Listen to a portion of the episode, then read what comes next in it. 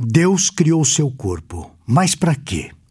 Entenda qual é a melhor maneira e também qual é a mais digna de você usar o seu corpo.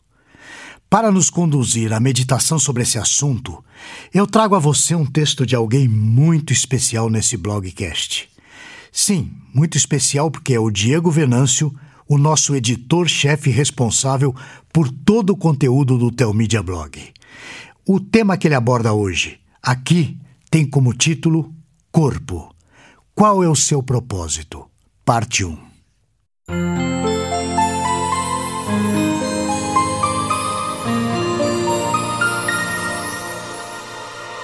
Você recebeu de Deus um corpo. Esse corpo foi criado por Deus. Portanto, é justo que você aprenda com ele, e isso através da sua palavra, qual a melhor e mais digna maneira de você usar o seu corpo. Isso visando a glória de Deus.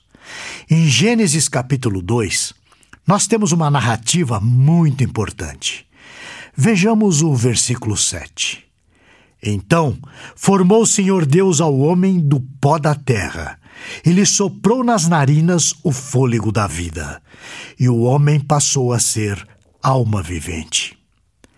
A família é um projeto divino. Nesse projeto, um grupo de pessoas que têm ancestralidade vivem juntos. No entanto, antes mesmo de existir uma família, Deus criou um homem. Deste homem, Deus fez a mulher. E assim, o projeto família foi viabilizado. Portanto, não seria de forma alguma inútil pensarmos sobre a constituição do indivíduo, como ele se relaciona consigo mesmo, como ele se relaciona com seu corpo, como ele se relaciona com Deus. Isso antes da constituição de uma família, que se dá por meio do casamento. O texto de Gênesis capítulo 2, versículo 7, que nós lemos há pouco, diz então que Deus formou o homem de algo material, o pó da terra, e também de algo imaterial, o sopro divino. Na junção desses dois elementos, o homem se fundiu, tornando-se alma vivente. Essa unidade é indivisível. Entretanto, antes de nos mostrar que o homem foi feito em unidade, corpo e alma, em um único ser indivisível, o texto de Gênesis, capítulo 1, versículo 26, nos dá uma informação fundamental. O homem foi criado por um Deus pessoal. Foi criado à sua imagem e semelhança. Vamos ver. Também disse Deus: façamos o homem à nossa imagem, conforme a nossa semelhança. Isso está em Gênesis capítulo 1, versículo 26. A expressão imagem e semelhança é uma espécie de paralelismo, onde uma palavra interpreta a outra, dando a ideia de correspondência e semelhança. Salmo 8, versículos 4 e 5. Que é o homem para que dele te lembres, e o filho do homem que o visites? Fizeste-o, no entanto, por um pouco menor do que Deus, e de glória e honra o coroaste. Gênesis, no capítulo 1, afirma que o ser humano foi feito de alguma maneira parecido com o próprio Deus, e isso num sentido distinto dos animais. Nós não encontramos em Gênesis nenhuma afirmação igual sobre nenhuma classe de animais. O texto, porém, afirma que a imagem de Deus se aplica igualmente ao homem e à mulher. Se o homem foi criado do pó da terra, recebendo o fôlego da vida, a criação da mulher a partir de uma costela do homem significa que a mulher foi criada da mesma essência do homem. Nesse estado ideal, o homem e a mulher se viam a si mesmos e a sua própria sexualidade com integridade. Por isso, não sentiam vergonha da sua nudez. Como padrão para as relações sexuais e conjugais, Deus estabeleceu o casamento entre um homem e uma mulher. Então os dois estavam ali juntos, nus, sem pecado, sem sentimento de vergonha e sem qualquer alienação, tanto entre eles quanto com relação a Deus.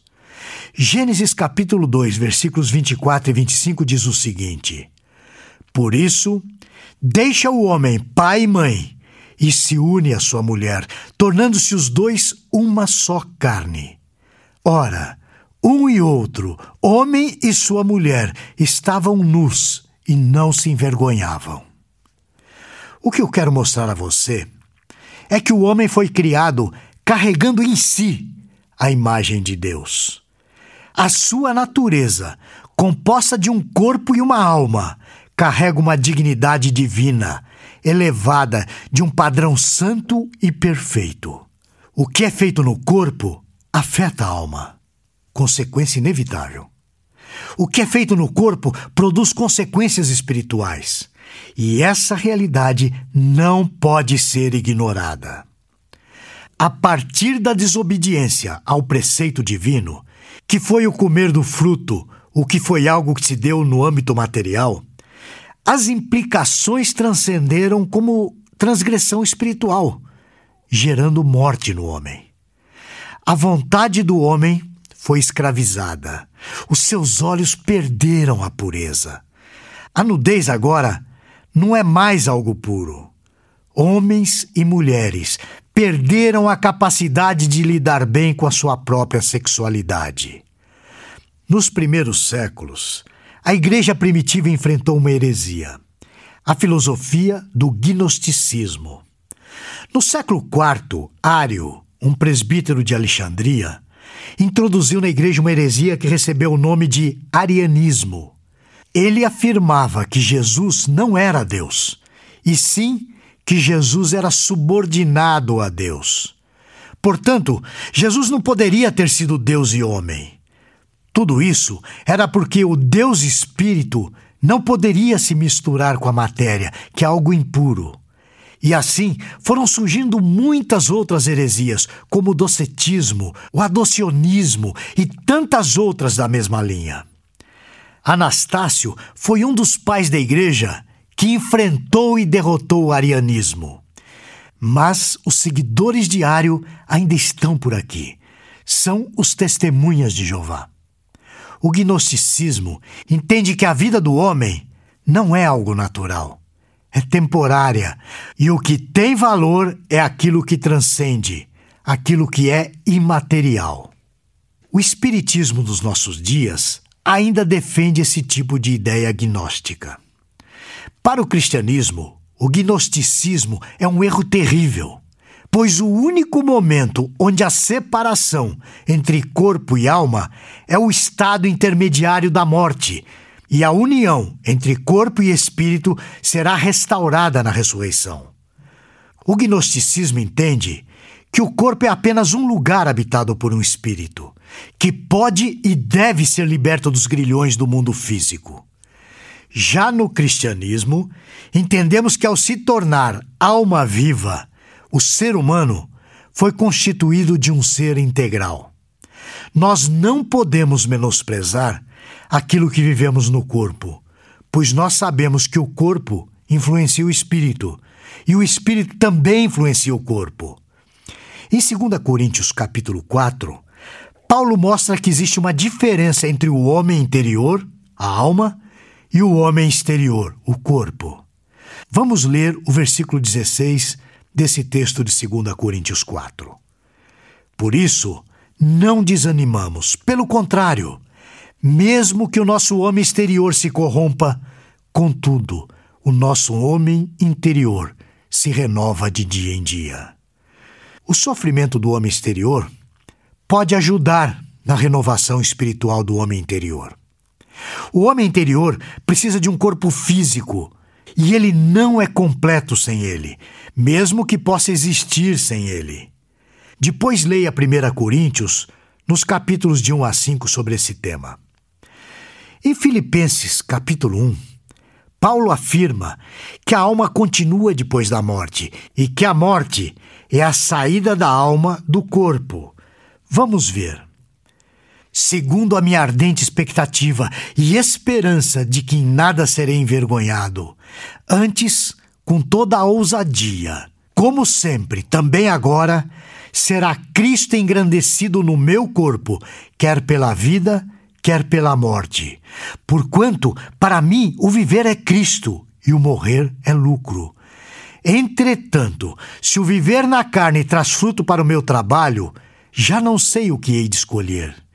Ora, de um e de outro lado estou constrangido, tendo o desejo de partir e estar com Cristo, o que é incomparavelmente melhor. Mas por vossa causa é mais necessário permanecer na carne.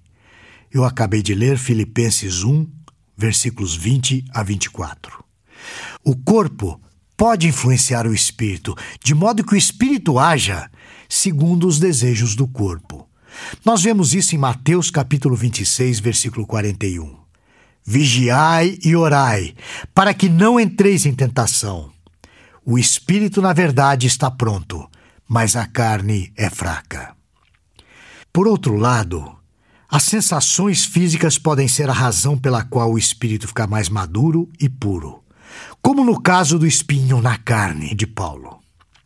E para que não me ensoberbesse com a grandeza das revelações, foi-me posto um espinho na carne, mensageiro de Satanás, para me esbofetear, a fim de que não me exalte.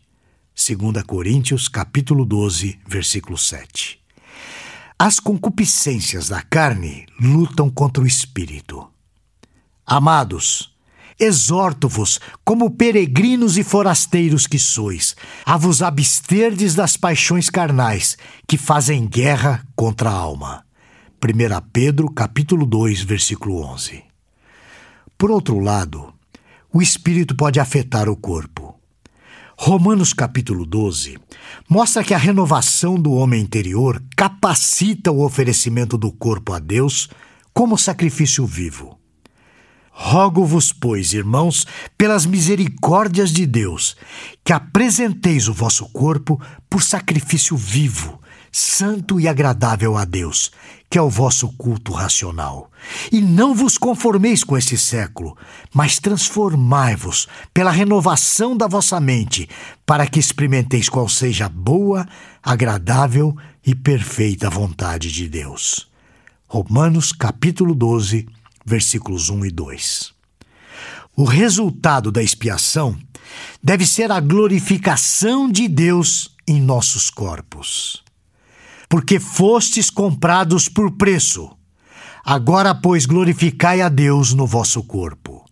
1 Coríntios, capítulo 6, versículo 20. O assunto é extenso e eu vou voltar a ele para complementar esse nosso estudo sobre o propósito de Deus para o nosso corpo. Até a próxima semana, se o Senhor o permitir. Esse e outros assuntos você encontra no Teomídia Blog. Lá você poderá ler ou ouvir artigos sobre igreja, teologia, apologética, evangelismo e outros assuntos relacionados com a sua vida cristã. Anote aí o endereço: teomídia.blog.br. Conheça também o Teu MediaCast, presente nos principais aplicativos de podcast para o seu celular. E finalmente, você precisa conhecer a Teu Mídia, a plataforma de vídeos cristãos por assinatura. E agora com uma novidade: você pode fazer a sua assinatura de graça. É isso mesmo, basta digitar teomídia.com. E lembre-se, Teomídia, conteúdo cristão para o seu crescimento espiritual. Você assiste, quando quiser onde quiser.